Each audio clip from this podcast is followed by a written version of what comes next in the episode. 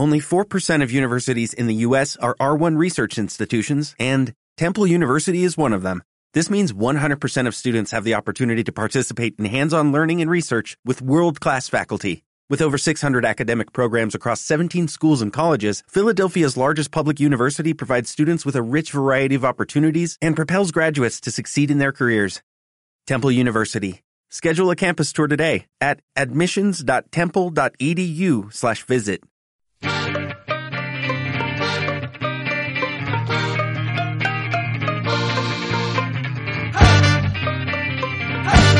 Bienvenidos a Leyendo Ciencia Ficción.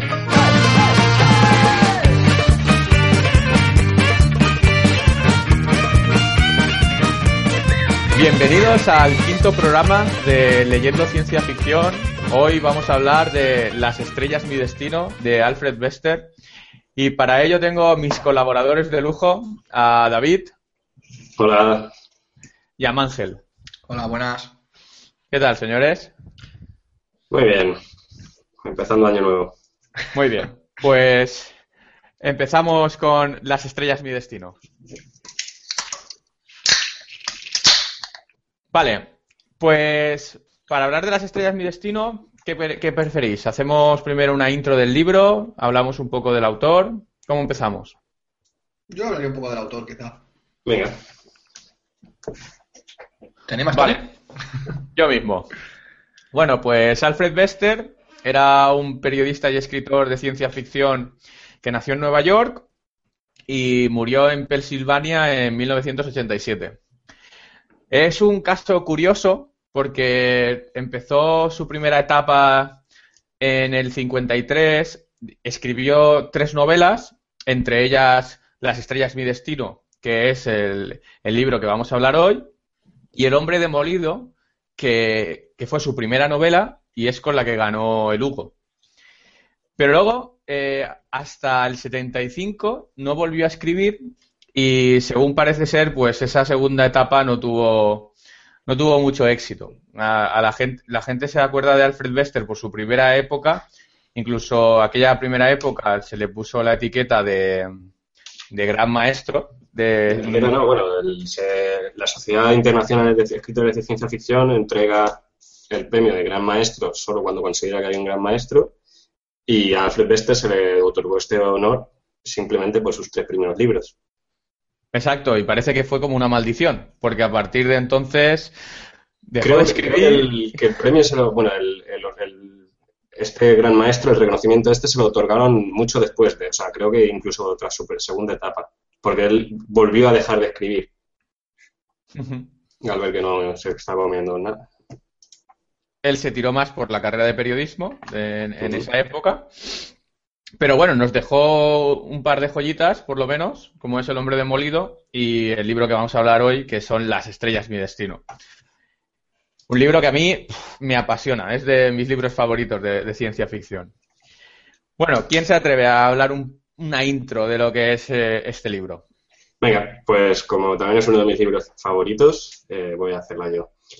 Eh, bueno, estamos en el siglo XXV, el, el, ser humano ha desarrollado técnicas de tele teleportación a corta distancia, lo cual ha acabado con el transporte eh, a, a, nivel planetario, por decirlo así. ¿no? Pero nuestro protagonista con esto no tiene nada que ver. Es un tío bastante normal, pero sin ningún objetivo en la vida. Básicamente tiene un trabajo mediocre, una nave de transporte que está eh, viajando por el sistema solar. Pero todo cambia cuando la nave es atacada y él queda a la deriva durante como 170 días encerrado en esta nave. Y él mismo lo dice, ¿no? Eh, muriendo, pero todavía sin, sin, estar muerto o algo así. Uh -huh. Y hasta que llega un momento que llega otra nave, eh, le encuentran, pero en vez de rescatarle, se van dejando rescatarle, se van dejándola allí, condenándola a morir. Entonces, a partir de ahí, su vida cambiará solo y únicamente motivado por los deseos de venganza contra la persona que comandaba dicha nave. Entonces ahí es cuando él eh, empieza, cambia radicalmente, tiene un objetivo en su vida que le empuja a seguir luchando. Y ahí es donde empieza nuestra novela. De hecho, está más que atrapado, ¿no? O sea, está con un, Sí, sobrevive en un pequeño almacén o un pequeño armario donde tiene... Una taquilla, me parece. Sí, sobre- eso, eh, consigo rescatar un par de trajes con los que sale de vez en cuando a buscar recursos y a recorrer la nave. Y de hecho, él, eh, cuando ve las, está en uno de estos viajes y ve las luces de, de la nave que, él- que está buscando por ahí, que emprende como un- una misión suicida por llegar a la cabina de mando o algo así de la nave Mm. Y para hacer señales. Entonces la nave les ve y se va. Además, eh, la nave se llama Borga y su venganza y su primer odio realmente es a la nave, que quiere, odia a Borga. Pues sí, ese es el resumen y, y además eh, podemos añadir un par de cositas, eh, como por ejemplo, hay gente que considera que es el- la, el- es la space opera de la versión del Conde de Montecristo, ¿no? Sí, totalmente. Y eh, con temas de teletransportación, como, como ha comentado David. Y hay otra gente que considera a Bester uno de los eh, iniciadores con el tema de- del cyberpunk. Antes, a- antes de empezar el programa lo estábamos discutiendo un poco, porque yo lo- la primera vez que lo leí me pareció curioso y nunca lo había pensado. Y hace un momento lo, lo estábamos comentando. ¿Quién se atreve a comentar eso que estábamos diciendo de por qué creemos que a lo mejor es el, el tema del cyberpunk para Alfred Bester? Mm, Si queréis, me meto yo aquí. Para mí siempre la verdad es que el, el precursor de, de- del cyberpunk había entendido siempre como Neuromancer. Bueno, Pero- más no es una, no es una precusión, es una novela cyberpunk pura y dura. Exacto, pero que, exacto, que consideraba que era más bien esta la que había iniciado el, el- el movimiento, más que, aunque no sé cuál es de las dos es más antigua. Pero bueno, en esta sí que es verdad que hay algunos elementos clásicos en el cyberpunk, como las, eh, las megacorporaciones, que en este caso es la, la- la propietaria de la nave Borga, y algunas mejoras eh, cibernéticas en el cuerpo, como se puede ver en otras obras cyberpunk, como Ghost in the Shell, por ejemplo, en el que con la gente con prostéticos pues eh, mejora su cuerpo de manera considerable. Sí, como, bueno, luego, luego lo hablaremos. Eh, Las estrellas mi destino es de octubre de 1956. Mm. O sea, también tiene telita eh, el tiempo que tiene, que tiene este libro. Hay una, una cita que me he apuntado yo porque me ha parecido súper curiosa, lo que ponía, en los 70 se le consideraba aún la mejor novela de ciencia ficción jamás escrita. Por supuesto, sabemos que eso sigue siendo cierto hoy en día. O sea, me ha parecido brutal. Y por eso lo he apuntado, porque realmente a mí sí que me parece una grandísima novela de, de ciencia ficción. ¿Qué más cosas podemos hablar de este libro sin, sin spoilers? Recordar, ¿eh? No estamos, no, estamos en la sección de que no vamos a decir aún un, eh, algún spoiler fuerte de este Eso va libro. por ti, Ángel. Y odio. recuerda que cuando estamos en la sección de, de- de spoilers, solo spoilers de las estrellas mi destino. ¿Vale? Solo de las estrellas mi destino. Ya hemos, eh, ya hemos tenido alguna reclamación sobre ese tema. ¿Vale? Vale. Pues bueno, yo creo que es un libro que es eh, claramente un, pues eso, la venganza del conde de Montecristo. eh, recuerda infinitamente a, a esa novela de Dumas. Pero Pues, aún así, yo creo que es eh, hay que olvidarse de ello. O sea, hay un, un hilo que guía la historia muy similar a la novela de Dumas, pero por otro lado es una novela completamente diferente con un montón de matices diferentes. Sí, también es una novela que la puedes encajar en ciencia ficción como la puedes encajar en una novela de aventuras totalmente también. Porque tiene un recorrido espectacular. Sí, además eh, es, eh, yo siempre que siempre cuando leí este libro la primera vez dije esto lo quiero ver en una película porque me parece el, típico libro tan apasionante con un ritmo tan grande. Además hay mucha acción hay muchísima acción y el libro te lo, te lo demuestra que te lo imaginas en una película y debería ser espectacular. Luego cuando hablemos con spoilers hablaremos de, de algunos temas que yo creo que en, en- en una película sería impresionante Yo tenía pensado, pensaba eso mismo de, del juego de Ender y ahora me arrepiento completamente de que hayan hecho la película. Yo te iba a Bueno, decir lo pero, mismo. pero es una, es una buena película. Hacer una buena película es, es distinto. O sea, puedes coger un gran libro y hacer una mierda de película. Y luego hablaremos de cosas de esas, pero vamos a dejarlo ahí. Es casi imposible. O sea, Y yo te llevarías... de, de este libro es eh, que Las estrellas de mi destino es un título de mierda. Sí. A mí me gusta mucho más el otro título por el que se conoce a la novela, que es espectacular, es Tigre Tigre. Es que, yo diría que es casi tan buena como la anterior. y la verdad es que es brutal, es brutal. Todo eso tiene su razón de ser, todo tiene su motivo. Y la verdad es que le pega muchísimo más que las estrellas mi a pesar de que las estrellas mi destino también tengan sentido. Además, esta, esta, novela también, en contrapartida con lo que hablábamos en el, podcast pasado sobre Arthur C. Clarke que, y su pobre desarrollo de los personajes, eh, hay que decir que este es el caso totalmente contrario. Aquí el personaje tiene un desarrollo espectacular a lo largo de toda la novela. Sí, y no, y no solo él, ¿eh? O sea, hay otros personajes en la novela que también evolucionan. Hmm. Te diría que te diría que la mayoría, la mayoría de los principales evolucionan y y de forma muy interesante, muchas veces muy sorprendente. Es que es un gran libro. O sea, es un guion perfecto para hacer una gran película. Ahora falta que no la coja, bueno, que la coja Abrams o alguno de estos para hacer una peli, ¿no? Abrams, madre mía. Bueno, lo, dejamos ahí. Luego cuando hablemos de la película, porque no sé si lo sabéis, pero hoy vamos a hablar de Star Wars, el despertar de la fuerza. Sí, hemos sido modernos y también nos hemos unido al grupo de podcast de cómo nosotros no vamos a hablar de, de Star Wars. Pero bueno, lo dejamos para luego. ¿Por qué recomendaríais este libro?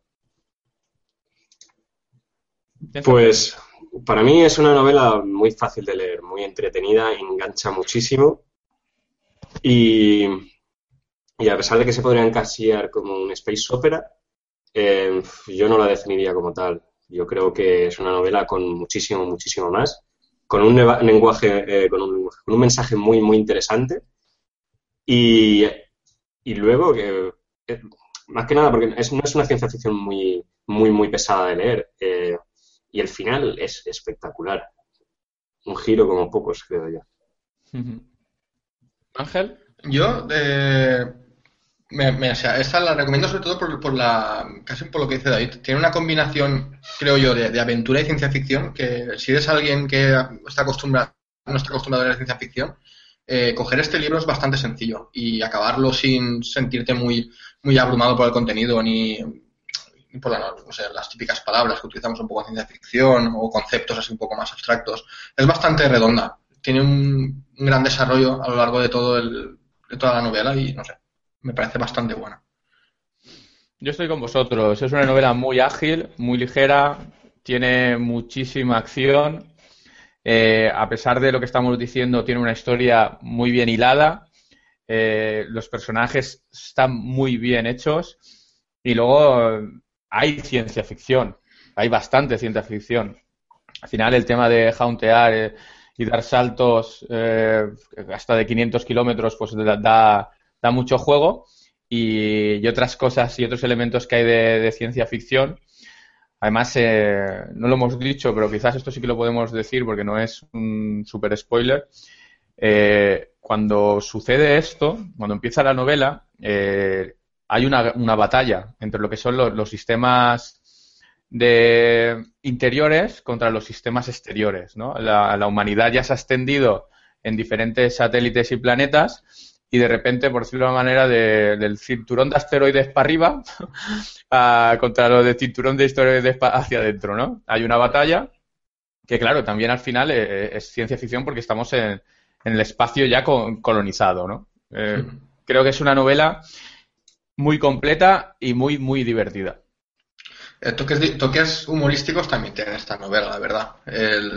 a, mí, por ejemplo, algunas partes, la parte de, sin hacer spoiler tampoco, eh, en el que se encuentra con ciertas tribus de, otros planetas y tal, tiene su, toque gracioso. Incluso gente que, le da miedo a teletransportarse porque teme chocar con otro cuando se cuando reaparezca. Es, son puntitos así graciosos, como que están como rehabilitando para poder teletransportarse. Vale, pues yo creo que ya hemos recomendado este libro. Mm, una de las grandes novelas de la, ciencia ficción. Eh, creo que a todo el mundo le puede gustar, como hemos comentado todos. No, no tienes por qué, por qué ser un súper amante de la ciencia ficción. Y yo lamentablemente no he encontrado ningún podcast que, hablara de, este libro ni de cualquier otro de, Alfred Bester. Bueno, pues mejor somos el primero. Pero bueno, vamos a ir con la recomendación de, otros libros antes de que nos metamos con la zona de spoilers. No tenemos ninguna recomendación de nuestros oyentes. Recordamos que nos encantaría que nos ayudarais a, recomendar libros de ciencia ficción, como ya habéis hecho otras veces. Recordar que nos lo podéis enviar a leyendocienciaficción.gmail, a nuestro grupo de Facebook, que es Leyendo Ciencia Ficción, o al Twitter, que es Leyendo Sci-Fi, con i latina. Y en el propio iVoox o iTunes, donde colgamos los, programas eh, como comentario.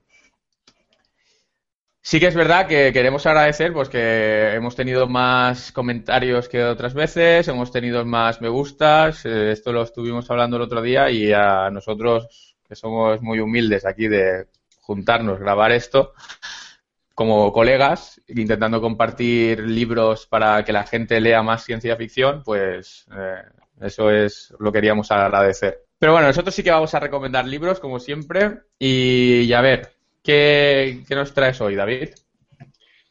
Pues la verdad es que es difícil encontrar un libro similar a, Las estrellas, mi destino. Eh, yo lo que he hecho ha sido tirar un poco por la perspectiva que es em, un poco Space Opera. Y mi recomendación tiene bastante poco que ver, porque también se podría calificar difícilmente de Space Opera, pero voy a recomendar eh, All Men's War, de, o La vieja guardia en castellano, de John Scalzi, que es también sobre los primeros conflictos de, bueno, los primeros conflictos de la humanidad en su expansión por el espacio. Y que es completamente diferente, es una, es una novela muchísimo más belicista, pero también muy, muy entretenida, de un autor que, en mi opinión, es de lo mejor que existe eh, actualmente, de la actualidad, porque es un autor que es todavía relativamente joven, yo diría que no tiene ni 50 años, a pesar de que ser bastante, bastante prolífico y haber ganado un, premio Hugo hace, recientemente. John Scalzi, ¿no? Uh en Twitter que también merece la pena, aunque solo sea por las fotos de su gato que va poniendo. vale. ¿Mangel? Yo como recomendación también he tirado un poco por lo fácil porque tampoco conozco mucha ciencia ficción basada en venganza. Eh, y voy a tirar un poco por el rollo del, del cyberpunk que comentábamos antes. Entonces yo recomiendo Neuromante, que para mí es la que os comentaba antes, es un poco el, que sería el precursor o la, novela por excelencia de, Cyberpunk. Es, eso sí, es una novela bastante espesa, eh, pero que realmente vale la pena. De ella han bebido grandes clásicos como Ghost in the Shell, Matrix y casi todo el cine basado en Cyberpunk. Creo que os va a gustar. A mí me ha pasado como vosotros, eh, es curioso, pero encontrar un libro como Las estrellas mi destino es complicado. Eh, Las estrellas mi destino es tan original que no, no hay muchos libros eh, del mismo tipo. Pero pensando en ello, he pensado en Hyperion, Hyperion de Dan Simmons. Es una novela bastante curiosa en el sentido de que llega la humanidad sabe que hay unos artefactos que llegaron de... A mí es que me recuerda mucho a Mass Effect. Si habéis jugado a Mass Effect, la primera vez que jugué a Mass Effect dice, ostras, esto de que llega, hemos encontrado unas antigüedades de que llevan ahí mucho tiempo y son artefactos alienígenas y bueno, pues al final la humanidad va a un encuentro de ese artefacto que saben que va a pasar una cosa, pero sobre todo lo que me gusta de Hyperion es las historias porque son siete personas que van a, ese encuentro y el libro te habla de las siete historias de esos personajes y la verdad es que esas historias me parecen impresionantes. Además es súper curioso como, luego se van entrelazando. Es, me pareció un libro súper súper interesante y muy ameno, como es Las estrellas, mi destino. Y tiene, tiene una relación con Las estrellas, mi destino que no has comentado, y es que Las estrellas mi destino, el segundo título de Tigre Tigre, viene por un poema. Eh, el libro de Hyperion, absolutamente, prácticamente en su totalidad, está relacionado con John Keats y sus poemas. De hecho, Hyperion es, se ha mencionado en sus poemas. Sí, bueno, y luego el segundo libro, ¿cómo se llamaba el segundo? Hyperion y la caída de Hyperion. O Y los cantos de, de Hyperion, ¿no? Eran, en ese también había... Sí, perdón. eh, a ver, espérate, lo tengo por aquí. Uno es, el primero es Hyperion y el segundo es eh, Cantos de Hyperion, correcto. Y luego está la segunda saga, que es Endymion y... pff, ay, a ver si lo encuentro. Endymion y... Y le- The Rise of Endymion, que en castellano no me acuerdo cómo se tradujo. A mí Hyperion es un libro que me gustó mucho y me gustaría que un día lo, lo trajéramos aquí. Creo que es A un también, libro... a mí también. Pero solo la primera saga, la segunda, bueno, eso lo dejamos. Bueno, eso, eso guárdatelo para ese día, eso guárdatelo para ese podcast. Haremos un, algo parecido como hicimos con el juego de Ender.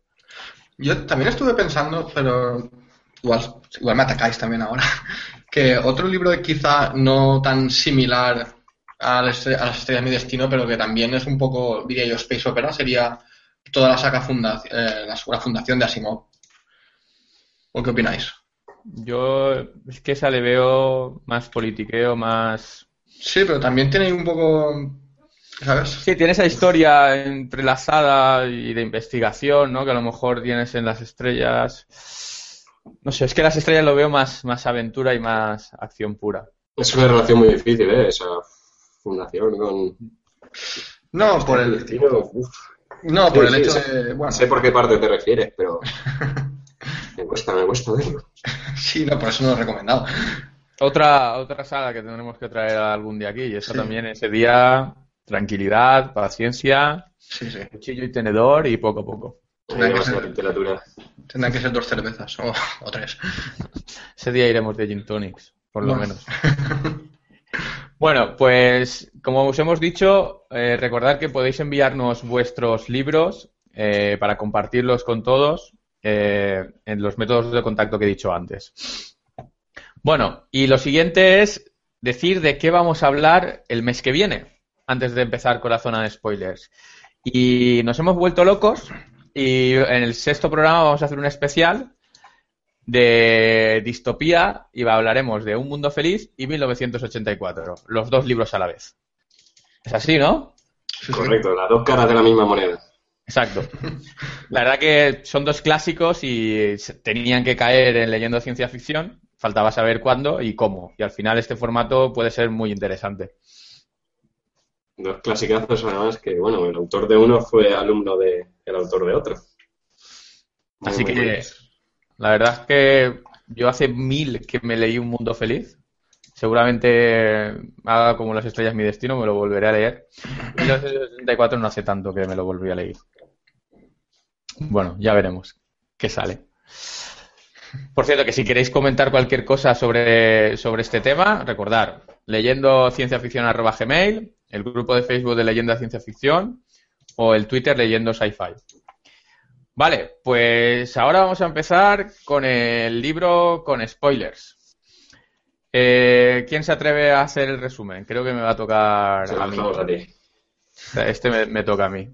Bueno, como decía David, estamos en el siglo XXV. eh, como os comentaba, estamos en mitad de una guerra entre los planetas interiores y los satélites exteriores, porque realmente lo que habitamos fuera de la, del círculo no son planetas, son gaseosos, evidentemente, pues son su- sus satélites. Y en mitad de esa guerra sucede, empieza la, la historia de, de nuestro protagonista, que es el Gullifoil.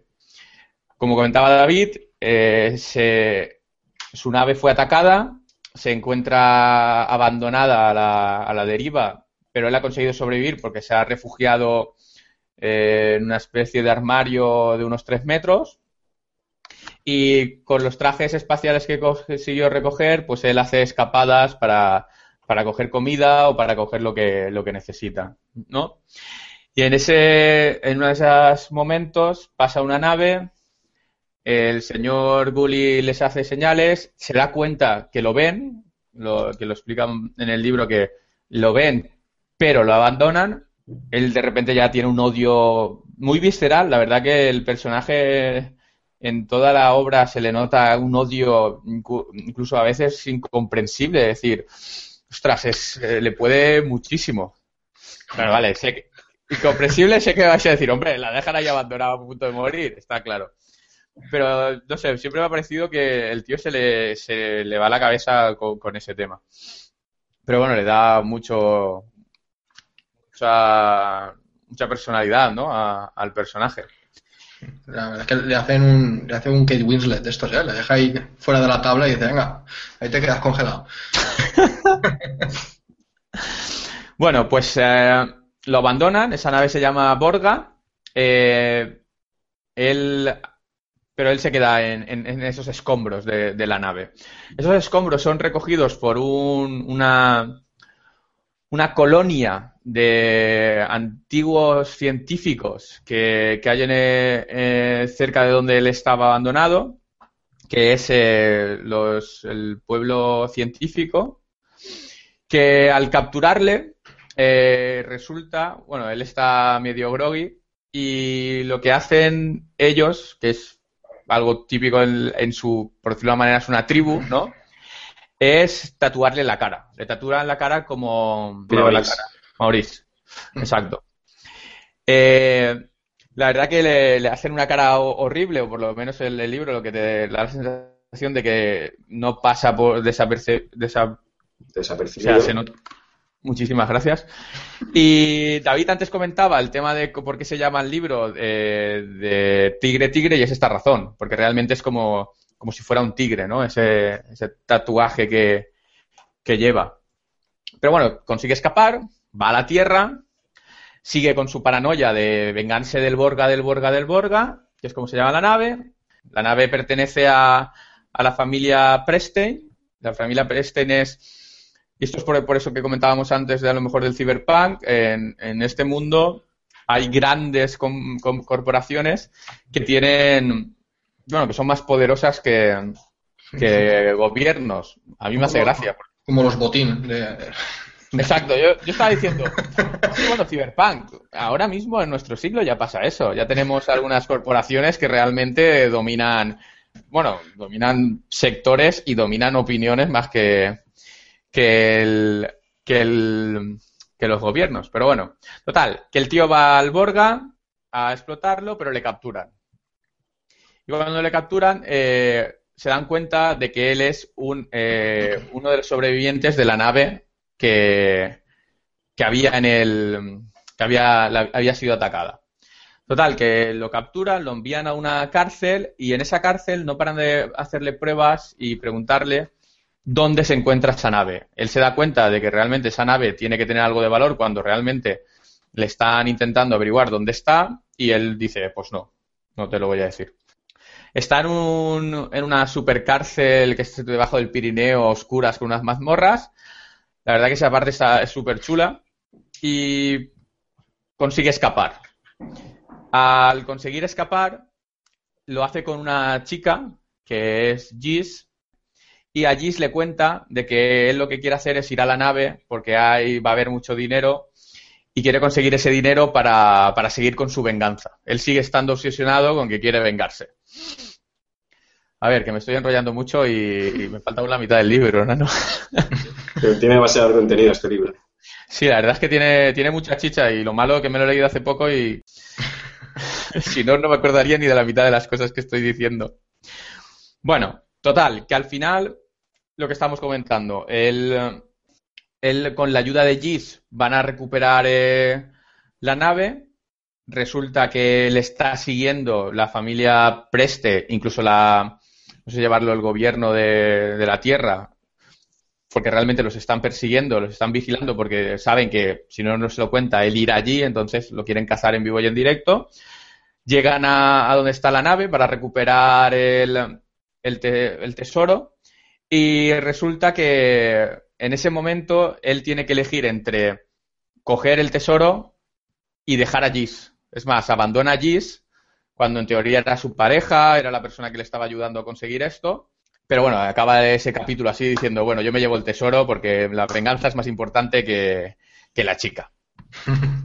Y eso sería lo que es la primera parte de, Las estrellas mi destino. Ese es un primer bloque súper interesante y luego empieza otro bloque súper diferente. Resulta que al final el señor Gully, que es como se llama en Gully Foy, tiene dinero y lo primero que se ha creado es que a mí este, esta parte me fascinó. La verdad que la primera vez que lo, que lo leía decía, ostras, esto es esto súper raro. El señor este se ha inventado un nuevo personaje que lo que tiene es un circo, tal cual, es un feriante y empieza a moverse por las clases altas con ese personaje de que se llama, eh, a ver si me acuerdo, Formil. Geoffrey Formil. Sí, Exacto. Formil. Correcto. Geoffrey Formil. Total, que con este personaje él lo que está intentando es acercarse a, a esas clases altas, sobre todo porque él sigue obsesionado con el tema de, de, la venganza. Y lo que quiere es saber información ahora, porque esto se le convence Gis de que tú quieres vengarte del Borga, quieres reventar el Borga, pero realmente de quien te tendrías que vengar es de la gente que llevaba el Borga, ¿no? Entonces, cuando él, en su segunda etapa, lo que empieza es, bueno, me tengo que mover por esas esferas porque lo que necesito es saber quién llevaba el Borga a acoger a esas personas y las va a, intentar sacar esa información. La verdad que esa historia está súper interesante porque se pasa de personaje en personaje sacando información poco a poco. En, en, una de esas fiestas conoce a la familia Prestein más, más cercana y conoce a, la, otra personaje que es bastante importante en el libro, que es la hija del señor Prestein, que es Olivia Prestein.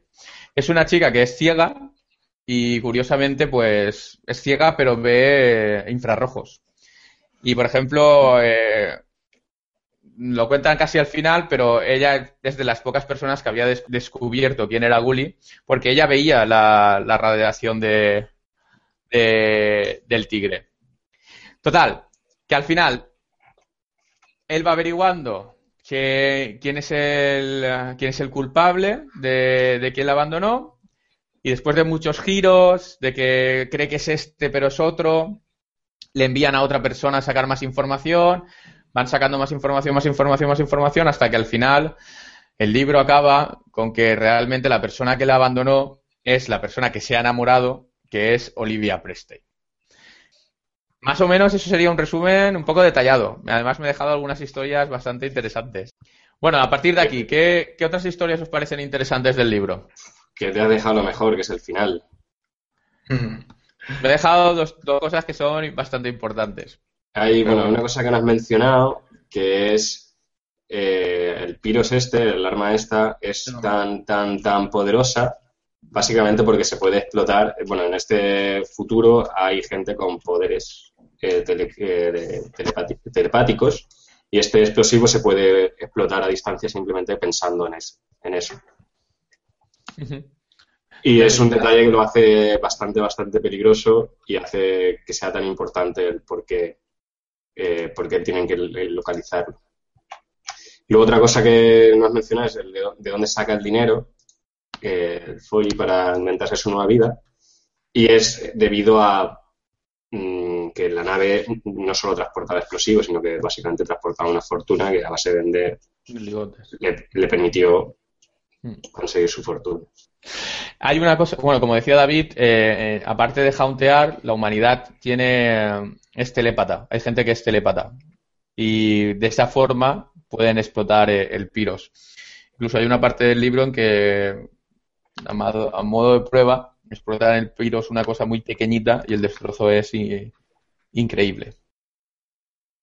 Hay otro tema que, yo creo que es interesante, hablando del, del telépata, que es, eh, que es una escena que a mí me pareció un poco dura. La primera vez que lo leí me, me, me sorprendió muchísimo, que es que el señor Gully viola a una persona que es telépata, que luego además en la historia tiene un montón de, de importancia. Eh, al principio, en la primera parte del libro que os he comentado, viola a esta persona y luego en la segunda parte le pide ayuda porque necesita ese telépata que además sabe moverse en la alta sociedad para poderse mover por, esos mundillos. Además, la chica acaba con un personaje también importante del libro. Es, eh, la verdad es que el, protagonista es una persona que, como hemos dicho al principio, está básicamente obsesionada por el odio. el odio y la venganza le hace cambiar completamente pero ves que también lo hace madurar. Y la verdad es que la primera fase donde simplemente busca destruir la nave es un verdadero cabrón. O sea, no se preocupa de absolutamente nada ni de nadie. Pero cuando ve que eso no es suficiente, cuando ve que fracasa, cuando ve que realmente con destruir la nave no, pasa, no cambiaría nada, porque realmente los culpables seguirán viviendo, eh, es cuando empieza a cambiar, en cuanto ve que la simple violencia no merece la pena, no es, no es suficiente. Es cuando ya se, se, entrena a sí mismo, se convierte en una persona completamente diferente, se inventa este personaje que se, que se mezcla con la alta sociedad como el, como el conde de Montecristo, básicamente. Exactamente, yo creo que es donde más recuerda al conde de Montecristo. Y donde se refina, o sea, donde él busca el, las personas concretas a las que manipular, a las que, a las que acceder, con las que contactar. inicialmente es, es, ceporro total, pero en, plan de que ni siquiera habla bien. Me parece que mm. confunde los verbos o... Es muy, muy similar al, protagonismo de, del Conde de Montecristo, más que nada en la parte del inicio, ¿no? El, lo meten en la cárcel y ahí conoce a una persona que básicamente le forma, le, le crea estas inquietudes, le dice, le enseña que para, para ser una persona, para llegar a su objetivo tiene que cambiar, tiene que aprender, tiene que mejorar. Y tras salir de esta cárcel y conseguir su fortuna de la misma manera que el conde de Montecristo, que básicamente se ha encontrado un tesoro, es cuando se convierte en la persona que tiene que ser y emprende su venganza. Pero la diferencia es, en el Conde de Montecristo él está completamente también carcomido por la venganza y el odio, y al final no cambia, o sea, al final simplemente el libro de Conde de Montecristo termina cuando se consuma su venganza. Y aquí no, aquí el protagonista da un paso más de madurez. Sí, la verdad que es diferente. El trato, el final del personaje. Hay un paralelismo enorme, como estás comentando, desde cómo empieza, el cuenta el tesoro, su venganza, pero luego sí que es verdad que, quizás el final del personaje es diferente al del Conde de Montecristo. Vale, que hay otro tema que, que no hemos comentado y también va relacionado con lo que estábamos hablando antes del Cyberpunk, y es que él, en una de las cosas que hace cuando tiene un montón de dinero es implantarse un sistema o un, no sabía cómo decirlo, a nivel nervioso, que lo que le hace es eh, ir más rápido del resto. Eh, es, un sistema que realmente lo utilizan los, los gobiernos, o sea, los, los soldados, y él lo, por el mercado negro al final también lo consigue y tiene esa velocidad que, que le sirve para en esos momentos que está sacando información a, a la gente, pues la verdad es que hay escenas bastante duras de, de apretar, de, ir a hacer daño, incluso cuando alguien le intenta parar, pues de, por eso os decía yo que hay un momento ahí que, creo que hay bastante acción, que sería súper chulo verlo, verlo en una película. A mí esa parte me la imagino y, digo, esto si se hace bien puede ser súper interesante. Pero bueno, es más probable que se hiciera mal. También lo creo. ¿Alguna cosa más que comentar del libro? ¿Algo que creáis que también es importante que, nos hemos dejado? Yo creo que hay una cosa que nos hemos dejado, que es lo que os decía antes, y es el tema de que también es una de las cosas que a mí más me gustó del libro, es durante el libro no para de, de, tener unas apariciones de un tío ardiendo, que hasta en hay un momento en el libro que alguien le dice, pero si eres tú, si realmente si te fijas eres tú ardiendo, ¿no? Le dicen al protagonista. Y la verdad es que eh, el momento en que eso pasa, o sea, al final, eh, lo hemos dicho al principio, Bester hablaba, decían que se centraba mucho en los viajes en el tiempo y en las habilidades paranormales de, a nivel de evolución, ¿no? Como puede ser el jauntear o, ser telépata. Pero es que eh, eh, en, este libro, esa parte realmente lo que hay es un viaje en el tiempo. Él, aparte de, jauntear a nivel espacio, lo que hace es un espacio-tiempo. Y es súper curioso que cuando llegas a esa parte, donde de repente estás viviendo esa escena que ya has vivido en un montón de capítulos anteriores, solo en trocitos, solo como un tercer elemento, pero de repente llegas al protagonista que él está haciendo esos viajes y estás recordando todas esas escenas que ya ha habido en el libro. O sea, a mí me pareció súper curioso. Además, ahí hay un poco de, eh, de escritura con forma, es un formalismo ahí donde él está escribiendo y no se entiende porque va tan rápido que de esa como si ese espacio-tiempo le está afectando a nivel de su habla. No sé, me pareció un trozo súper súper interesante y muy original que tiene Las estrellas mi destino. ¿Qué opináis? No sé, la verdad es que eh, es interesante porque al principio, o sea, le persiguen por, ¿no? porque conoce dónde está la nave y la nave tiene la fortuna, pero al final llega un momento que a pesar de que eso pueda suponer el fin de la guerra, la destrucción del planeta Tierra, o como lo quieras ver, no es lo más importante. Al final se le persigue por otro motivo y es por esa habilidad nueva, que es el primero en desarrollar y básicamente el quien la controle tiene completamente el control del futuro de la humanidad. Sí, además hay un momento que enlazan con el principio y es que al parecer a él no lo abandonaron en esas ruinas. O sea, a él lo que hicieron es cogerlo y abandonarlo en, otros, en otro lugar del espacio. Y, él jaunteó por el espacio, una cosa que nadie lo había hecho, hasta ese refugio que era como donde él, estaba guardado. Es una de las razones por las que eh, los satélites exteriores lo, lo, persiguen, porque realmente ellos están interesados en esa habilidad nueva que es eh, poder jauntear a nivel de, de espacio. ¿Qué más? ¿Hablamos de alguna cosa más o lo dejamos ya por aquí? Mm, yo creo que hemos dado un muy buen repaso al libro. Nos ha dejado sin cosas de las que hablar también. Ya, perdón, perdón. Me he pasado, lo siento. Bueno, pues ahora vamos a meternos con la película de hoy. Mm, no es que tenga que ver mucho con las estrellas mi destino. Era difícil, hemos discutido mucho sobre qué película ver, porque no, no hay nada realmente parecido a lo que es las estrellas mi destino a nivel de ciencia ficción. Era fácil hablar del Conde de Montecristo o, alguna de las películas, pero era complicado. Bueno, podríamos haber hablado de ese clasicazo del cine que se llama Jumper. Sí. Exacto. habla también de saltos, de teletransportaciones y demás, pero se podría resumir en tres palabras. Es una mierda. Sí. Así que vamos a hablar de... Estuvimos de acuerdo en que no queríamos hacer Jumper. Exacto. Eh, si lo pensamos a nivel de Hauntear, eh, Jumper ha cogido una idea muy parecida a la que tiene. Además, hay un par de cosas en esa peli que realmente dices, mira, eso es como, como las estrellas, mi destino. También hablamos de Total Record por hacer un space opera, pero tampoco nos acaba de convencer. La verdad es que hemos discutido un montón y al final hemos decidido que vamos a hablar de la peli que está hablando todo el mundo en los podcasts de ciencia ficción, que es El despertar de la fuerza de Star Wars. Entonces, vamos a intentar hacer una primera parte sin spoilers, ¿vale? y luego nos vamos a meter con spoilers, ¿vale? a ver, una peli, un trozo sin spoilers. Lo primero que voy a preguntar es si os ha gustado. ¿Os ha gustado? Ángel, ¿te ha gustado la peli? Eh, te voy a decir que el despertar de la fuerza se hubiese podido quedar dormido tranquilamente. David. Es eh, duro, eh, duro, pero no, no me ha gustado.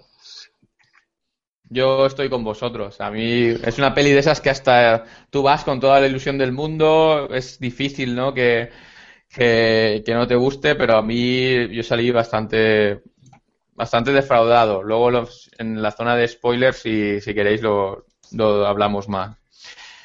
Bueno, ¿quién se atreve a decir un mini resumen de lo que es el, despertar de la fuerza sin spoilers? Es decir, ¿cómo empieza el asunto? complicado. Venga, va, me, lo intento. Em, como, no sé, 20 años después del episodio 6 aproximadamente, tal vez un poquillo más, em, la, bueno, la galaxia sigue en problemas, Luke Skywalker, después de intentar resucitar el culto de los Jedi, ha desaparecido y nadie sabe dónde está. Y básicamente van a buscarlo. Exacto, hay una seguimos con una batalla de buenos y malos. Y, y Luke, algo ha pasado cuando estaba haciendo lo de volviendo a crear Jedi. y ha desaparecido y nadie sabe dónde está, ¿no? Así es como empieza realmente, eso es lo que te ponen en, el, en la sinopsis esta clásica de, de Star Wars. ¿Alguna cosa más que queráis comentar sin spoilers? Recuerdo, ¿eh? Ángel, sin spoilers. Sí, sí. Los típicos efectos cortinillas no han pasado de moda todavía. Eh... no lo echaréis de menos. Bueno, es uno de esos pequeños homenajes. Sí, sí. Bueno, la peli está llena de, de homenajes, la, La verdad. peli es un homenaje. Es un homenaje. es un remake. Bueno, yo creo que sin spoilers lo que sí que podemos decir es que la peli, pues al final vas a ver vas a ver batallas de espada, de sable láser, vas a ver naves, persecuciones, vas a ver cos- los- las cosas típicas que te esperas de una película de Star Wars están. Mm. Ojo también eh, con el peor sable láser que he visto en mi vida. O sea, porque eso lo ha visto todo el mundo. O sea, ¿qué hacen esas llamitas laterales exactamente? O sea, aparte de, de- de- que te puedes hacer daño con eso, por Dios. Yo tengo mis teorías, pero no creo que merezca la pena. No está bien Bueno. pensado. Hay un momento, bueno, es que es, bueno, es spoiler, vale, no digo nada. Hay un momento que tiene un poco de sentido esa espada. Lo que pasa es que, sí, vale, lo has utilizado, pero si no lo hubieras utilizado nadie, nadie hubiera dicho nada. Bueno, pues la verdad es que es una peli que tampoco puedes hablar mucho porque si no os vas a contar... eh, Sí, sí, yo sí que haría un comentario. Es una película que, si no has visto la trilogía original, es posible que te guste. Es posible que sea hasta entretenida. Sí, pero ya sabes por qué. Sí, puede ser. Puede ser que digas, mira, esto. Esto es. Es que, el- Es que no sin puedes spoilers- hacer spoilers. Sin spoilers es difícil de decirlo, pero, pero sí. Pues, eh, la película no está mal hecha. No, no, que. A nivel de visualización, de ritmo. con la Tiene una que historia que gastado. sabemos que funciona. Sí, sí, la, la película en sí no es una película que digas, ostras, es que tiene unos fallos enormes, no. Eh, es una historia de Star Wars, como podía haber sido cualquier historia de Star Wars de estas de dibujos animados que tienes en las series, o es un, es una cosa que no hay nada de la pantalla que realmente te saque de, de sitio. No tiene, no tiene fallos, pero tampoco se la ha jugado mucho, como para decir, puede fallar, ¿sabes? Claro, ese es el otro tema. es el otro tema es el problema, que no se ha jugado lo suficiente. Ese es el problema, que mucha gente ha dicho, yo entre ellos, ¿eh? yo salí diciendo, esto ya lo he visto todo. Yo, a mí no me, no me tengo que- sorprende tanto. yo tengo que decir que Pero ya nos estamos metiendo en spoilers, ¿eh? Creo que ya estamos rozando el límite. yo lo único que puedo decir es que en- antes, cuando ya oí que Disney y JJ Abrams iban a hacer una película de Star Wars, pensé y dije a los cuatro vientos, menudo bluff va a ser esto, y después de ver la película, creo que acerté. La gente puede Bueno. estar en contra, pero Bueno, vamos a meternos ya en la zona con spoilers. Entonces, lo único que voy a deciros es, ¿recomendaríais esta peli? Yo creo que lo que ha dicho David es interesante. Es decir, si no has visto ninguna otra, No, ninguna otra no. Si, si has visto, no has visto la trilogía original, la, el episodio 4, 5 y 6, adelante. Igual hasta te gusta, ¿sabes? Sí. yo, vamos, un domingo yo viendo en, en Antena 3, Si no has visto la 4, 5 y 6. ¿Eh? ¿Qué, qué te parecerá original si no has visto la 4, 5 y 6? Sí. Bueno, vamos a meternos con spoilers porque es complicado no meterse con spoilers. Además, le tenemos muchas ganas a, a esta película. Y yo, para romper el hielo y empezar con esto, diré: ¿Cuántas veces tenemos que destruir la estrella de la muerte en Star Wars, por favor? O sea, de, de verdad, ¿no hay otra cosa que se puede hacer en Star Wars aparte de destruir estrellas de la muerte o similares? Es que lo hemos visto ya tres veces, tío. O sea, Yo- yo dije- más, más que eso, es. ¿Todavía no se os ha ocurrido trepar ese agujero? es Bueno, la no, es la tercera. habían puesto una fortificación esta vez que con las naves, ¿no? Pero ahí va Han Solo y Chihuahua y los demás, entran dentro, ponen bombas y se, se acabó. Vale, esta vez, vale, hicieron una fisura antes para que luego pasara el hueco. Va, han tapado el agujero y lo hicieron manualmente. Pero que es otra vez destruir una estrella de la muerte. Es que, no sé, yo me quedé decir, cuando estaba viendo la peli decía, no puede ser. No, no va a ser, no, No. Coño, ¿otra vez vamos a destruir un puto destructor de planetas? Ah. Pero yo, yo es que me quedé de decir, no, es que no me lo puedo creer. Aparte es que la peli no ese es el primer, la primer remake o, o, simi- o similar que le ves a otros momentos, porque la, la peli está llena de escenas que dices tú, ¿me estás diciendo que tenemos otro planeta desierto? Con un niño abandonado que encuentra un robot que lleva unos planos. Es que dices tú, pero es que esto, era- eh, yo te juro, yo decía, esto es la 4, ¿no? Esto es la que va del 4. planeta en el milenario. Esto es, tío, Es que esta peli es la 4, o sea, es que eh, eh, ha lo- subido 3, pero es lo mismo, tío. Yo estaba flipando en, en colores, ¿eh? De, de, de tantas si- similitudes que digo yo, vale, está claro que son guiños, pero tío, es que el guiño no puede ser tu guion. Es que es un, es un compilation total de, de- de- de escenas, pero vamos, hasta cuando salen en, en- en la, en la taberna la, la banda esta extraterrestre, joder, también, de verdad. O sea, Yo si, tengo no una sale, teoría. si no sale Yoda, sale la tía rara esta con los de, de ojos chungos. O sea, joder. Yo tengo una teoría y es que el episodio 7 es un remake, realmente es un remake del episodio 4, donde el aumento de presupuesto ha llevado hasta dentro de la película. Entonces ahora tienen una estrella de la muerte más grande, tienen una taberna más grande. y ya, es- Y hay una, ya, ya hay una pasarela más grande donde puedes matar a tu padre, ¿no? Porque es que esa escena, dices tú, vale, no es exactamente lo mismo, pero esta escena, o sea, eh, ese, eh, volvemos a la misma. Momento ahí de padre, hijo, vuelve al lado bueno, tal cual, y ahora lo que hago es hacer esto.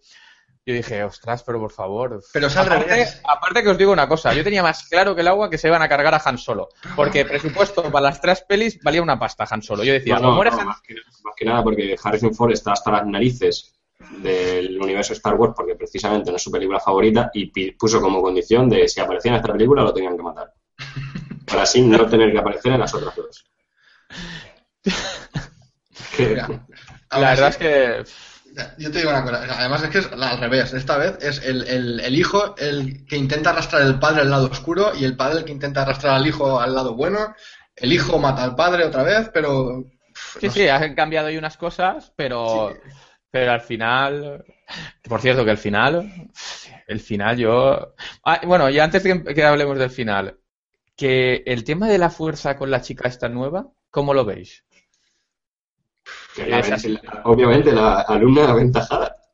Pero, pero innato, porque ya no la ha entrenado ni. Dios. O sea, a mí cuando en la primera, en la primera trilogía, sí que es verdad que ves decir, ostras, Luke aprende bastante rápido, pero sí que hay algunas cositas que, que le enseña a Obi-Wan. Eh, además, su entrenamiento va faseado, ¿no? Hasta que realmente es un Jedi, es hasta la tercera película, ¿no? Hombre, todo el tiempo que pasa entrenando con Yoda. Claro, claro, que dices tú, él eh, ha tenido evolución, pero es que esta niña controla poderes Jedi bastante avanzados, como es el de controlar la mente, ¿no? Y- Así casi por intuición, así como nadie me lo ha contado, pero yo es que creo que puedo hacer esto. El mover No, objetos. no chocó, también. yo, yo estaba flipando. El- el- el- luego la, la versión nueva de R2D2. Ahí tan mono, ahí, uh, míralo, el del BB8, venga. Merchandising a saco.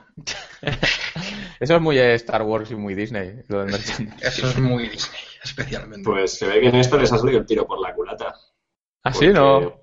Sí, porque básicamente la gente, los ilu- iluminados de marketing, decían que, que los niños no quieren comprar muñecos de acción de, ni- de mujeres. Sí, Entonces, pues, básicamente han centrado toda la producción en el malo, en el soldadito mm.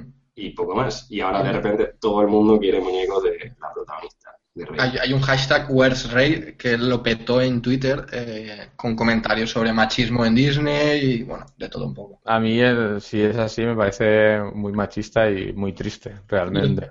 Te lo Pero digo bueno, porque Disney yo, no es la primera vez que me defraudan cosas de estas. yo estas navidades estuve buscando juguetes de Star Wars para, para los sobrinos y tal. No buscaba en concreto el de Rey, pero sí que doy fe de que no había nada, absolutamente nada de, de Rey. Había de todo, de cualquier personaje, menos suyo, lo cual era un poco raro. Pues, pues yo creo que en los trailers ya se veía que la que iba a tener bastante protagonista era la chica y, y bueno, y el John.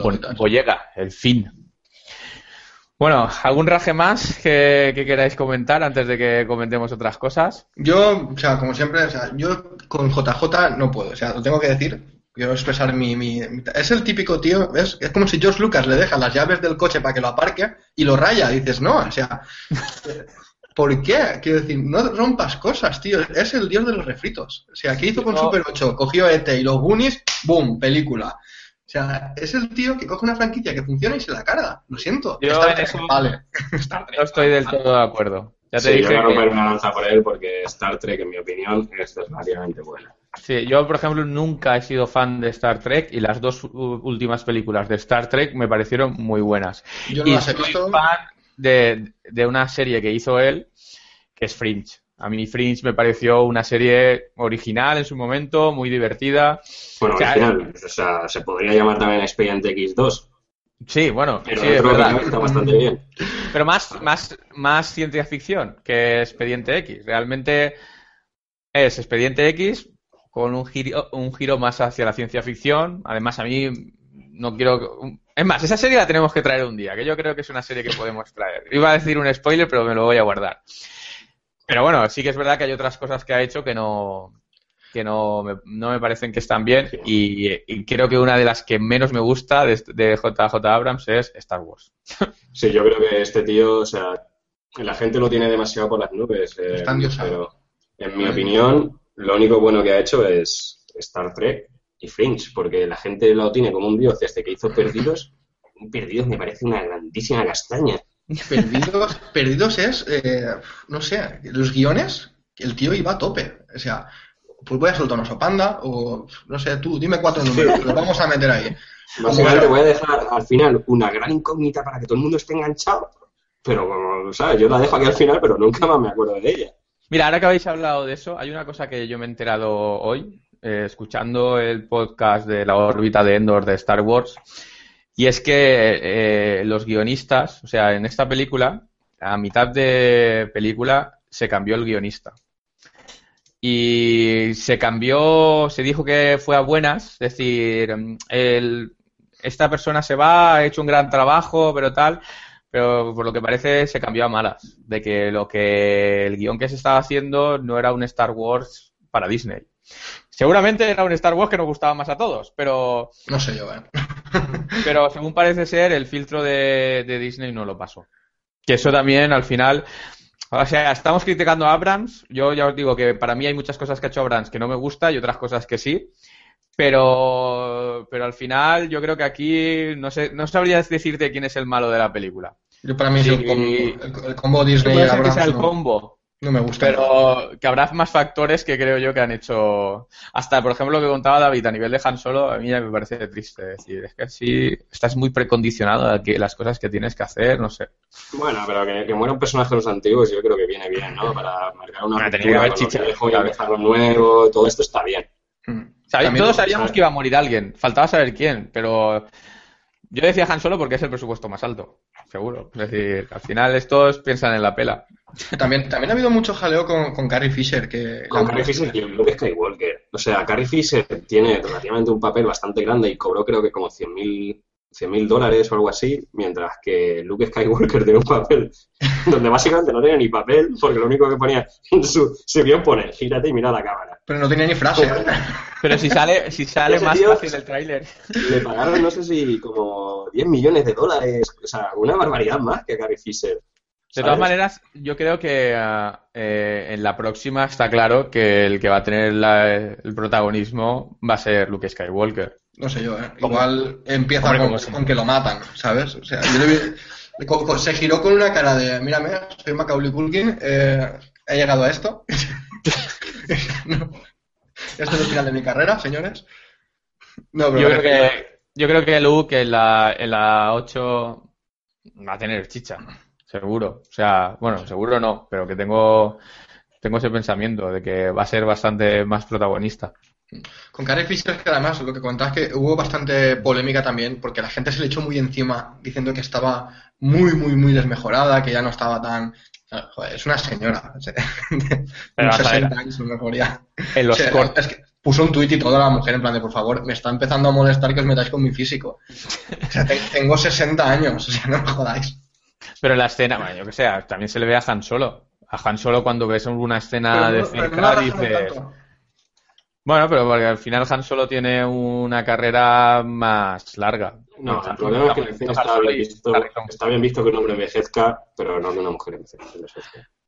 Ya, la verdad que eso es un poco decir, normalmente la, gente mayor ya sale de, con papeles de mayor, ¿no? Y hmm. una persona normal envejecer es algo, no sé.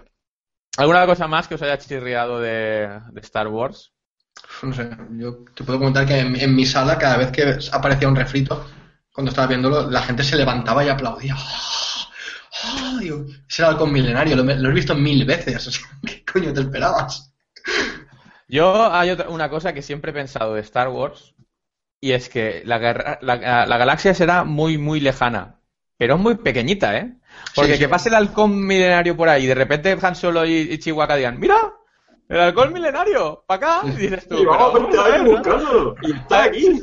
Sí, sí, dices tú, pero vamos a ver, es que, eh, yo, creo que es más fácil que lo encuentres en los planetas que lo encuentres en el espacio, ¿no? Pues no, pasa, mira tú que viene por aquí, para adentro. Vamos a ver, es que hay algunas de estas que siempre he dicho yo. ¿Te veres? O sea, es que no, me lo creo, tío, que eso no... no pues tendría que haber seguido a, a, Neil deGrasse, el, el que es el presentador de Cosmos, eh, mientras veía la película estaba tuiteando. Y, bueno, imagínate sus tweets ahí en plan de... Asumiendo que la velocidad del tiempo, que pueda viajar a la velocidad del tiempo, eh, bueno, no sé qué contaba de esta, pero cuando el, planeta está absorbiendo energía de la estrella y luego tiene que pegar cuatro tiros para cargarse un par de planetas y dices, a ver, con lo que ha acumulado, eh, con un único tiro revienta media galaxia. y aparte, con lo que ha acumulado, explota por sí mismo. es imposible. Sí, está pasando. Es una super erupción solar, ¿no? Sí, además dices, coño, estás al lado de algo que va a explotar. O sea, estás jodido. Si explota un planeta, aunque sea a, un millón de kilómetros, estás jodido. Que se dejan un poco para ver cómo explota. Uh, uh. Bueno, yo creo que entonces los tres opinamos igual. Esto es un remake de la antigua trilogía, que habrá gente que le habrá hecho gracia por, por esas cosas. A mí, yo salí diciendo, es que vale, lo que he visto está claro, pero no me ha sorprendido, no me ha parecido original no me ha aburrido, porque la, la, peli, no, lo que decíamos antes, no está mal hecha. Al final hay acción, hay persecución, está su persecución, su lógica, su tal cual, pero, pero no tiene, no te sorprende para nada en ningún momento, en mi opinión. Pero bueno, nuestro pues es lo que decía Ángel, no lo podíamos temer pensando eh, en Disney, ¿no? No sé, yo creo que en este caso Disney eh, con otras franquicias que ha comprado, llámese Marvel, ha hecho un trabajo relativamente decente. Mm. sí, sí. Pues es que con eh, esto entonces... esperaban sacar, yo creo que eh, han ido a sacar mucho dinero. O sea, no, no han ido a hacer algo, han, ido a repescar pues las nuevas generaciones para que digan, bueno, vais a ver Star Wars y voy a crear el hype con, con, niños de desde nueve años hasta lo que sea y, y ya está. Realmente. Es decir, que tú dices que la idea es lo mismo que nosotros vivimos cuando éramos niños, que ahora lo beban los, los niños de, ahora. Con más merchandising de más caro. Sí que es verdad que Star Wars, y eso lo vemos en las series de dibujos animados y bueno, de animación, han orientado más a, a niños. No sé si habéis visto alguna de las series. su argumento es mm, o sea, está guay, pero al final es, el objetivo no, somos nosotros. Incluso el, el estreno en Navidad. O sea, está cantado que es la época en la que más merchandising se va a vender. Está todo muy, muy bien atado. Sí. en eso sí que son profesionales, ¿no? del marketing. Bueno, aparte de eso, aparte de que ya sabemos todo eso, vamos a hablar de otras cosas de la peli. ¿Qué os han parecido los actores? Los actores. Bien, no tengo ninguna queja de ninguno, la verdad. Para mí lo, lo, mejor de Star Wars, porque la verdad es que yo nunca he sido un gran fan de Star Wars. Me gustaron las tres primeras, eh, las tres siguientes, lo siento, pero no. Y siempre lo, que más me ha gustado siempre de Star Wars ha sido Han Solo y Chewbacca. y, eso se me ha acabado ya. Estas típicas conversaciones de, de, Han Solo con Chewbacca, que Chewbacca... Sí, Chewie, muy buena, ¿sabes? Hombre, sí que en esta peli sí que hay un, par de momentos de eso. sí, sí, eso es que me, ha gustado.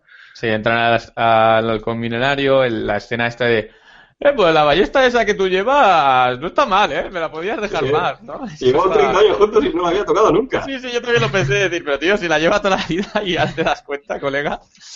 Pero bueno, sí, estuvo, eh, está gracioso. Aunque sí que está pureta Han Solo, ¿eh? Se le veía pureta, pero bueno, también ese es el papel que tiene que hacer, porque, Hmm. o sea, hay un, un par de, de momentos que se le ve que está viejo, pero dices tú, bueno, es que es lo normal, tiene que hacer ese... ¿A quién más os ha, os ha gustado o no os ha gustado de...? Yo hay una un par de personas que no me han gustado. Además, hay una cosa que uf, en el Bueno. cine dije, no me lo puedo creer esto. Con el, que- el que no me ha gustado a mí nada es el, el, el Kylo Ren, el, hijo de Han Solo, nieto de Darth Vader. Es el mismo que yo, pero es que encima, ¿os fijasteis qué voz tiene? No, no caigo ahora. Es Sheldon Cooper. Yo no me lo pude coger en serio. Cuando el tío se quita la máscara y oigo a Sheldon Cooper, digo yo, no me jodas, nano. Penny, Penny. Sí, sí, es decir, es que te voy a matar. Y yo decía, pero ¿cómo la- ¿qué vas a matar tú? Pero si eres, o sea, te juro que yo dije, qué mal me sabe, ¿no? Porque no tiene culpa el, el doblador. Pero ya no me lo pude coger en serio ese tío. Ya el tío ahí haciendo caras ahí y tal, y yo lo veía rollo comedia, decir, no puedo, tío, no. Aparte que no creo que el personaje haga una interpretación. Ya te digo, para mí es el que más me chirría a nivel de interpretación, el actor. Que, primero, la máscara no entiendo por qué. Si no, acá no sé que sea para tapar esos pedazos de orejones, no lo entiendo. Eh, Joder, es un poco homenaje a su héroe favorito. que su abuelo. Es otro, es otro guiño, es otro guiño a... sí, sí, pero vamos, Darth Vader lo entiendo. Darth Vader la necesita. Eh, este, bueno, sí. No sé, luego, otra escena que me chirrió un huevo es la, la rabieta que se pilla y empieza a romper cosas ahí eh, eh, con la espada y dices, pero, pero ¿esto qué es? O sea, Eso es el descontrol de la fuerza. Eso es el que está muy metido en el lado oscuro. no sé, no, que- empezó su fuerza. o sea, ¿no querías comentar tú algo de la Sí, espada antes? Que decías que la utiliza para no sé qué. Ah, sí, bueno, hay un momento que eh, están ahí jugando, forcejeando con las espadas, ¿no? Y lo que hace es clavarle ese mango en el hombro a, al, a Finn. No sé si os acordáis, ¿no? Sí, pero que cualquier se lo, me- lo clava, a fin se lo puede clavar a él. Quiero decir, es que no es una buena arma, lo siento. A ver, en teoría, en la antigüedad esas, las espadas llevaban ese, ese Pero- tope para Pero que no cortaban. No, no, no, pero no, era de protección para que cuando tú realmente hicieras eh, un giro de muñeca, era un tope para que realmente no, no te pudieras Claro. cortar la, la mano en sí, que está cogiendo la, la espada. Claro, pero esto quema. esto es muy raro. Mira, la- los el sable láser original está bien. El sable láser este doble que tenía Darth Maul, no recuerdo el nombre exactamente, estaba bien, estaba bien. Pero esto, esto no sirve para nada. Es muy chungo. es- Para fastidiar hombros, ya lo has visto en la peli. Es decir, ahí estás ahí en ese momento, porque en todas las, las batallas de sables láser, sabes que hay un momento que es. Y ahí hay un momento de fuerza, pues ahí haces. ¡Ah! Yo te meto. Sí, sí. Es para eso. Pero es que si, si por lo que sea el chaval tiene más fuerza y te la empujas, que te la metes tú ahí en todo el pecho. Dios, Dios, ¿qué te ha pasado? Yo quería contar un- otra cosa de los actores que me pareció. eh, ¿Habéis visto la película Ex Máquina? Sí. Sí, peliculón. Mm. Eh, están los actores de, de Ex Máquina en, en Star Wars. Yo no sé si será. Ya lo- me ha pasado en varias franquicias en las que ves una peli y luego ves otra y ves el mismo grupo de actores, ¿no? En esta peli está el Oscar Isaac, que es el, el Poe Dameron, es el, el que lleva la nave, el que. El chico que sale al principio, que es el que le mete a B8 la pieza. Sí. ¿Sabéis qué quiero decir? El piloto, Sí, el, sí, el sí. que es el gran piloto de, de esta aventura. Mm. Y luego está el, eh, el pelirrojo de Es Máquina, que es el chavalito programador. Aquí está, es el malo, es el que siempre está con Kylo Ren hablando Mm. con ese ser. Y claro, yo vi otra vez a los dos tíos estos, eh, uno en cada bando, y yo dije, ostras, han traído a los de Es Máquina acá, Ah, porque son dos, pro- dos personas que en esa peli también tienen sus eh, encontronazos, ¿no? Pareció curioso. Y luego hay otra cosa que, que también estaba escuchando esta mañana en la órbita de, de Endor, que es, eh, ¿sabéis quién es el Capitán Phasma, no? No. Eh, ¿Es de los, de los buenos? El, no, ¿qué actor es? El Capitán Phasma es el que lleva esta armadura gris que captura... Ah, la capitán. La, La capitán. Sí, la sí. capi- exacto, la Capitán Phasma. ¿Sabéis qué actor es? ¿Qué actriz es? Perdón. Es Wendoliu Christie, que la conoceréis por Juego de Tronos, porque es la, la rubia alta de Juego de Tronos. La, sí, eh, Cer- Cersei, ¿no? Es- No, no, no, es la, la, la guerrera, La la, que es un soldado que va con... Sí, ya sé quién dices. Ah, vale, vale, sí, la, la tía esta que del pelo corto. La- Exacto. La chica esta que es muy alta, rubia.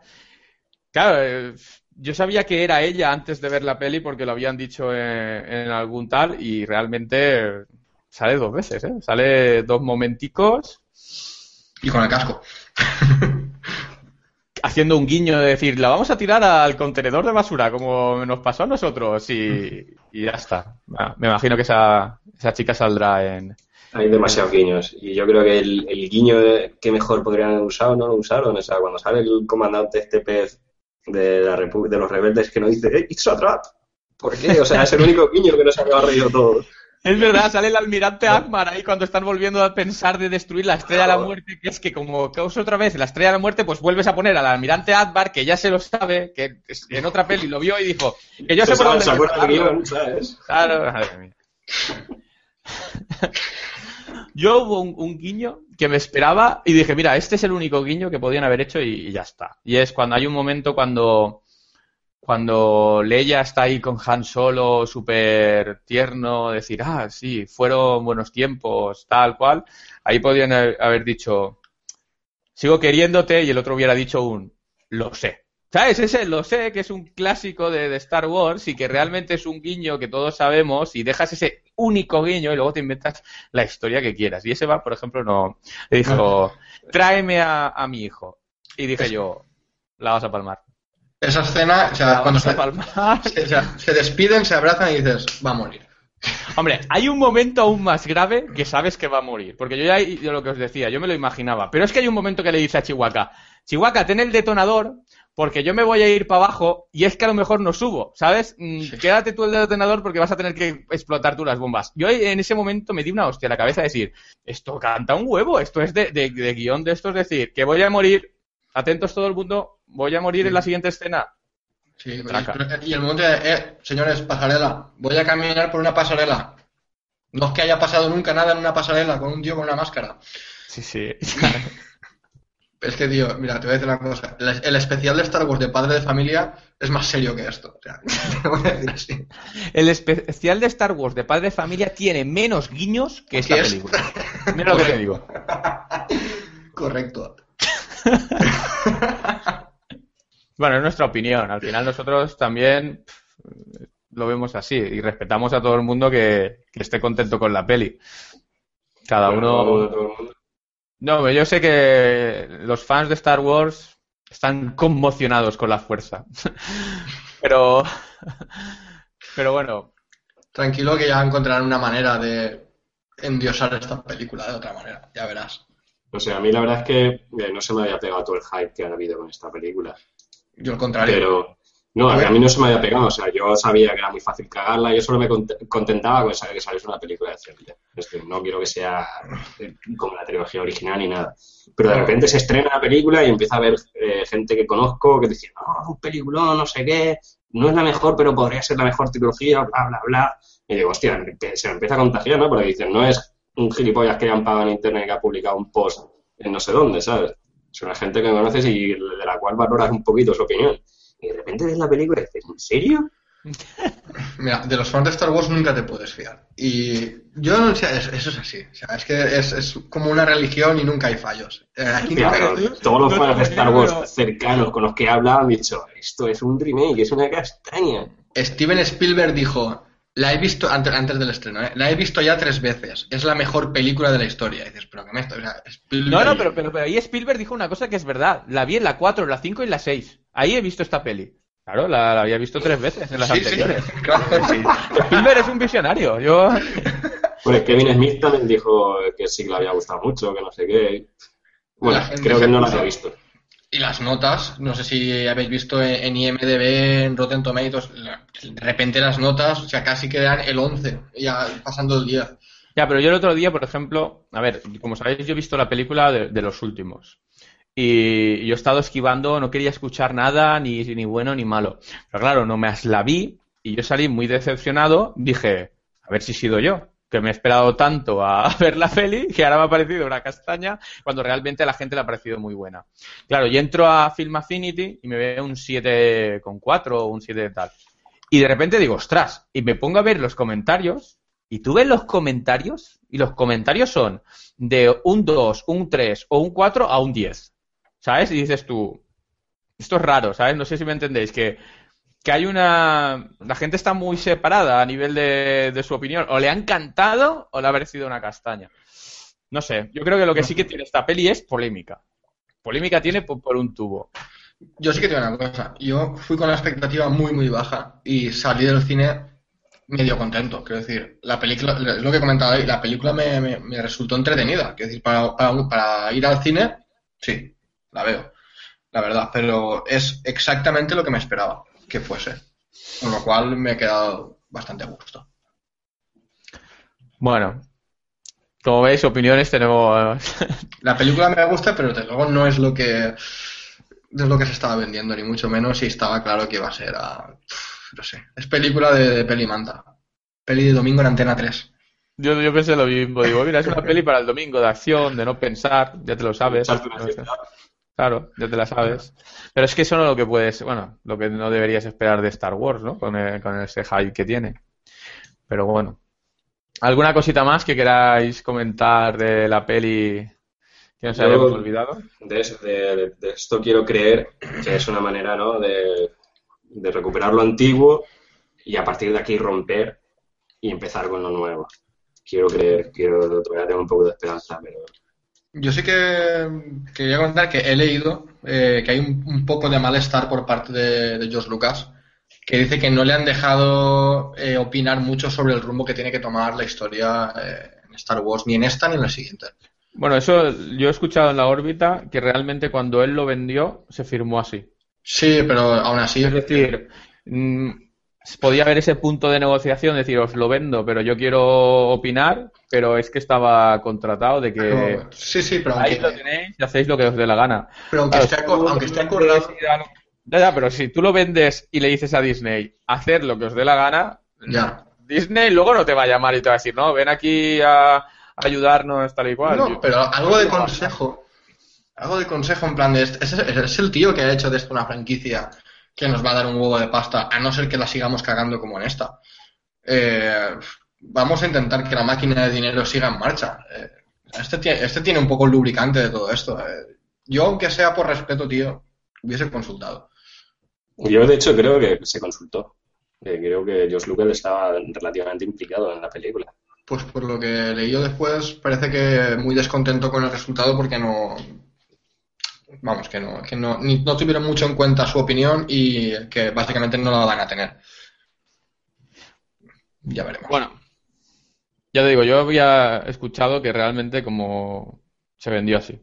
Sí, sí, no, se vendió así desde luego, por una pasta y tal, Bueno, pero. Y, y creo que en Marvel también es así, ¿eh? Y lo que pasa que es lo que decía David, yo creo que en Marvel sí que han hecho un trabajo un poco...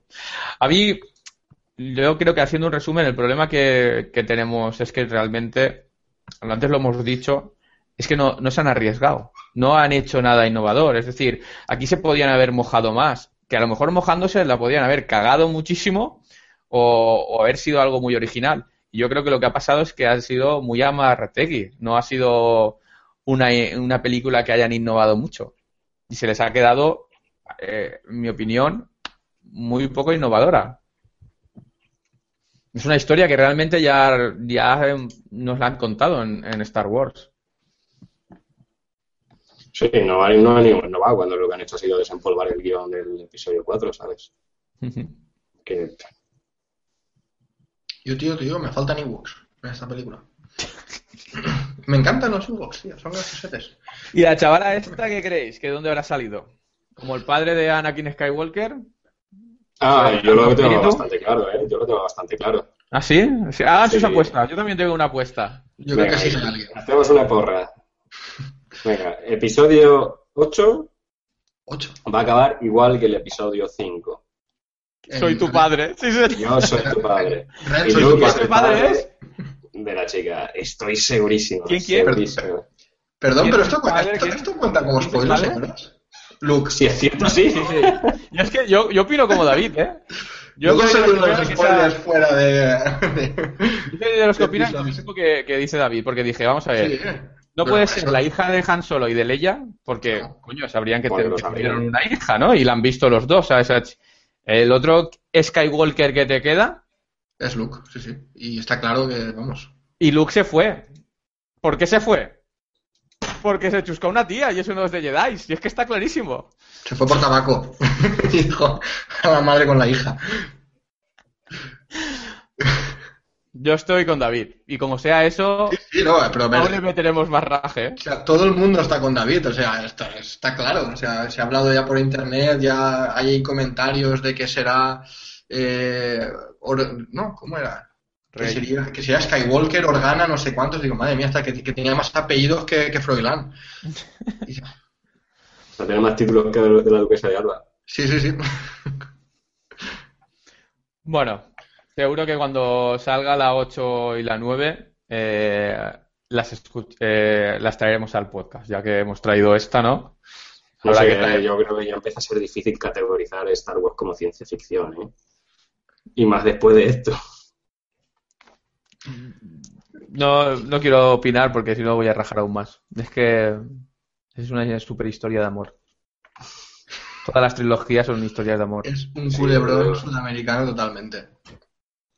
No sé, eh, yo voy a proponer otra porra. ¿Cuántas películas creéis que van a hacer falta para que salga Mickey? Mira, vale. Eso ya lo dije yo, chaval. O sea, que seguro que salía Chihuahua y 7 Ewoks o alguna movida de estas, ¿sabes? Y, de- y- y- y iba alguien a despertar a, a- a Leia o algo así. No, yo creo que no serán capaces. O sea, Que, Tú sabes que aparte de la nueva trilogía van a hacer tres películas más que cuentan historias eh, ambientadas en el universo pero sin tener relación con los personajes. Es más, la próxima que se estrena es las navidades siguientes, pero que viene, y no es el episodio 8. Mira, aunque sea una pegatina. una, una historia entrelazada.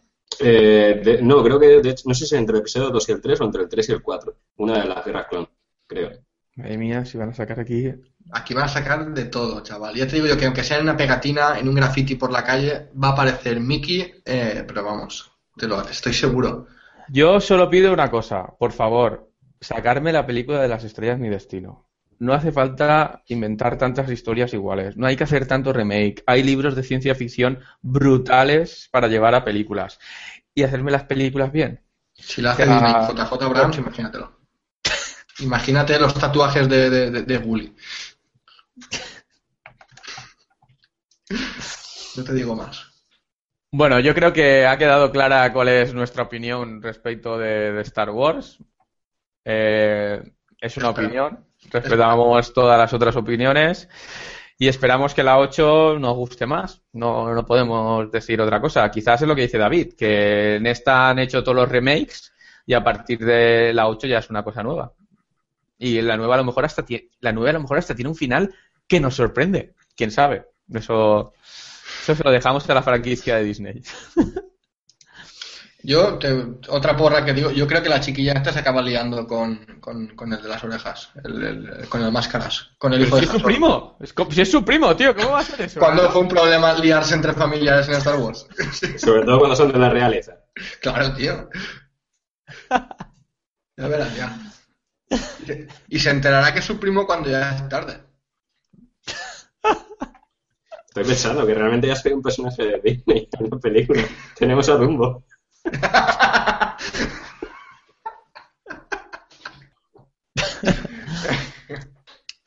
No sé, antes, ya para acabar, la última coña. Yo creo que en esta película haces 15 minutos de cortes y copiar y pegar. Y tienes una película de amor de adolescentes, de me enfado con mi padre y me hago malo, me escapo de casa y demás, ¿sabes? Que ni crepúsculo. Es que al final son las historias de siempre, o sea, padre e hijo y un nuevo romance, ¿no? La de Finn y, y Rey, porque encima le ayuda a escapar, eh, no sé, historias de amor, es que historias de amor y de familia, en una galaxia muy, muy pequeña, es que Y lejana. estará muy lejos, pero es que tiene que ser Sí, no. súper pequeña.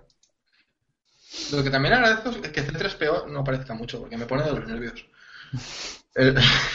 No te lo digo de verdad. Mira, ahora que has dicho eso, otra cosa que, me, que dije yo. Vamos a ver. R2D2, cuando se enchufa, es que es el momento, ¿eh? Es que dices tú, claro, se ha enchufado en el momento que ya ha acabado todo. Es decir, mm, claro, ya se acaba la peli. Tenemos que. O sea, no tiene ningún sentido. Podías haber enlazado diciendo. Ostras, Luke ha, ha sentido que ha muerto Han Solo y le ha enviado un mensaje a, a R2D2. No sé, podías haber hecho algunas cosas que dijeras tú, que hilaran un poquito más es, esas, esas historias. Mira, Pero a sea, mí, tiene, tiene agujeros de guion esta película por todos lados. sí, sí, a mí hay cosas que dices tú, es que esto es de repente, así, porque sí, sin ninguna justificación. Y es como lo que decíamos antes de, ostras, bajan solo por la galaxia y se encuentra el alcohol milenario. Y dices tú, pero, pero de repente. Claro, tú lo ves en la peli y la peli va a saco. Pero dices tú, es que está muy hilado. Eh, aquellos nomás salen que le están persiguiendo, lo encuentra, pues, no sé, me parece muy poco realista. Pero bueno, No sé, o sea, no tiene ningún sentido. En el episodio 4, que R2D2 llegue a Luke todavía tiene sentido porque Leia sabe que está en Tatooine, que en Tatooine vive Obi-Wan, que es amigo de la familia, no sé qué, y sabe dónde mandar el robot. Pero aquí, o sea, aquí simple y llanamente está el tío, y afortunadamente está la tía, y ahí está también el- el soldado que decide, ¿sabes?, renunciar, o sea, son una serie de casualidades infinitas. muy forzado, Y está muy o forzado. sea, ¿para qué vamos a inventarnos un buen argumento? ¿Para qué vamos a inventar así, aprender a hilar un poquito? ¿no? ¿Para qué? O sea, yo digo, no, así chasqueo los dedos y digo, vale, ya está, ¿sabes? Ah, el R2 tiene un Wake Online o alguna movida de estas y me- lo enchufaría con, con un pinjo o algo. Bueno, vamos a dejarlo aquí. Creo que ya hemos hablado, rajado bastante de, de Star Wars. Lo dicho, deseamos que, que la 8 no, nos guste más. Y bueno, sabéis que la 8 no será JJ Abrams, el director. ¿Qué me dices? No lo sé. JJ Abrams solo va a dirigir esta. Ay, hombre. Se ha ido con los rabos entre las piernas, ¿no? Ha hecho su especialidad, el refrito a persona. americano. Eh, eh, espera, que el que va a dirigir la 8, es que no sé si era la 8 o la 9, era también una persona que solo ha dirigido un par de películas. ¿eh? Mm, Dime que es el director de Venganza, tío, o algo así. No, es que lo malo es que sí que lo han dicho en la órbita de Endor. A ver, que. Porque estoy pensando que, que IMDB es, un, es muy listo y te guarda. Es Rian Johnson, que hay una cosa que puede molarnos, que es que fue el director de Looper. ¿Os acordáis de Looper? Pero está bien. A mí Looper me, me gustó Y, y este hombre va a dirigir una de las de Star Wars. Han dicho también el otro director, pero ahora no me acuerdo. No, no. Pues nada, Hombre, señor. hablando de para- directores que dirigen películas eh, y volviendo a la ciencia ficción, eh, es la nueva de Star Trek, ¿sabéis quién la dirigís? ¿Sabéis, No. ¿Sabéis quién la dirige? La va a dirigir el tío que ha dirigido prácticamente todas las últimas películas de Fast and Furious. ¿Qué dices? O sea, yo me le vengo diciendo a la Enterprise, al tío de la Enterprise con una rueda de estas que saltan, con, Con una- con alerones. Le van a poner nitro a Enterprise, un alerón todo guapo. Latinas dando la salida en minifalda y... ¡uh! Bueno, pues ya lo sabéis. El Rian Johnson, el de Looper, va a hacer Star Wars 8. Pues nada. Le daremos una, una oportunidad a este van dar cero también a este señor, ya verás. El director sí, ¿vale? Sí, tiene incluso episodios de Breaking Bad, Loopers. Yo creo que cualquiera que dirija ya Star Wars es- se está poniendo muy... se, se expone mucho, ¿eh? Van a ser muy criticados. Y tal. Muy bien lo tienes que hacer. O muy seguro tienes que estar para, para meterte a dirigir Star Wars, creo yo. Hombre, ha visto la película y ha dicho que tengo claro que lo puedo hacer mejor. Claro, no, voy con el agua. Bueno, señores, Esto se acaba. vamos a, a darle una oportunidad a Star Wars. No vamos a ser tan malos. Eh, esperemos que la 8 no, nos sorprenda más. Yo lo siento mucho, pero la Star Wars Una Nueva Esperanza ya la han hecho. Y, y no estuvo. ¿Cómo? Bueno, Estuvo bastante bien en el estuvo episodio bien, es la cuatro. 4. Es la 4, sí, sí. La primera. Perdón, perdón, es la 4. Sí, sí. Bueno, pues vamos a dejar el podcast aquí. Eh, recordar que podéis enviarnos vuestras opiniones a leyendocienciaficción.gmail.com, al grupo de Facebook de Leyendo Ciencia Ficción, al Twitter Leyendo Sci-Fi y, y comentar en los propios, en los propios podcasts de Evox y de iTunes. La- el mes que viene haremos un especial distopías con 1984 y un mundo feliz a la vez, que espero que, que escucháis. Y nada, simplemente agradecer a mis dos colaboradores de lujo que siempre están aquí a- ayudándome a, a tomarme una cerveza y a echarnos unas risas como hacemos en, en este podcast. Hablando de 1984 y un mundo feliz, yo creo que habla- eh, rajaremos muchísimo menos que, que con Star Wars. También hemos cubierto todo el cupo para la temporada ya. Sí, Sí, real- realmente esto ha sido para... Vale, aquí lo soltamos todo y luego ya... que sí, que si- os mordéis la lengua os envenenáis, jodidos. Bueno, muchísimas gracias a David y a Ángel por estar aquí en el programa y recordad, os esperamos en el próximo episodio de Leyendo Ciencia Ficción.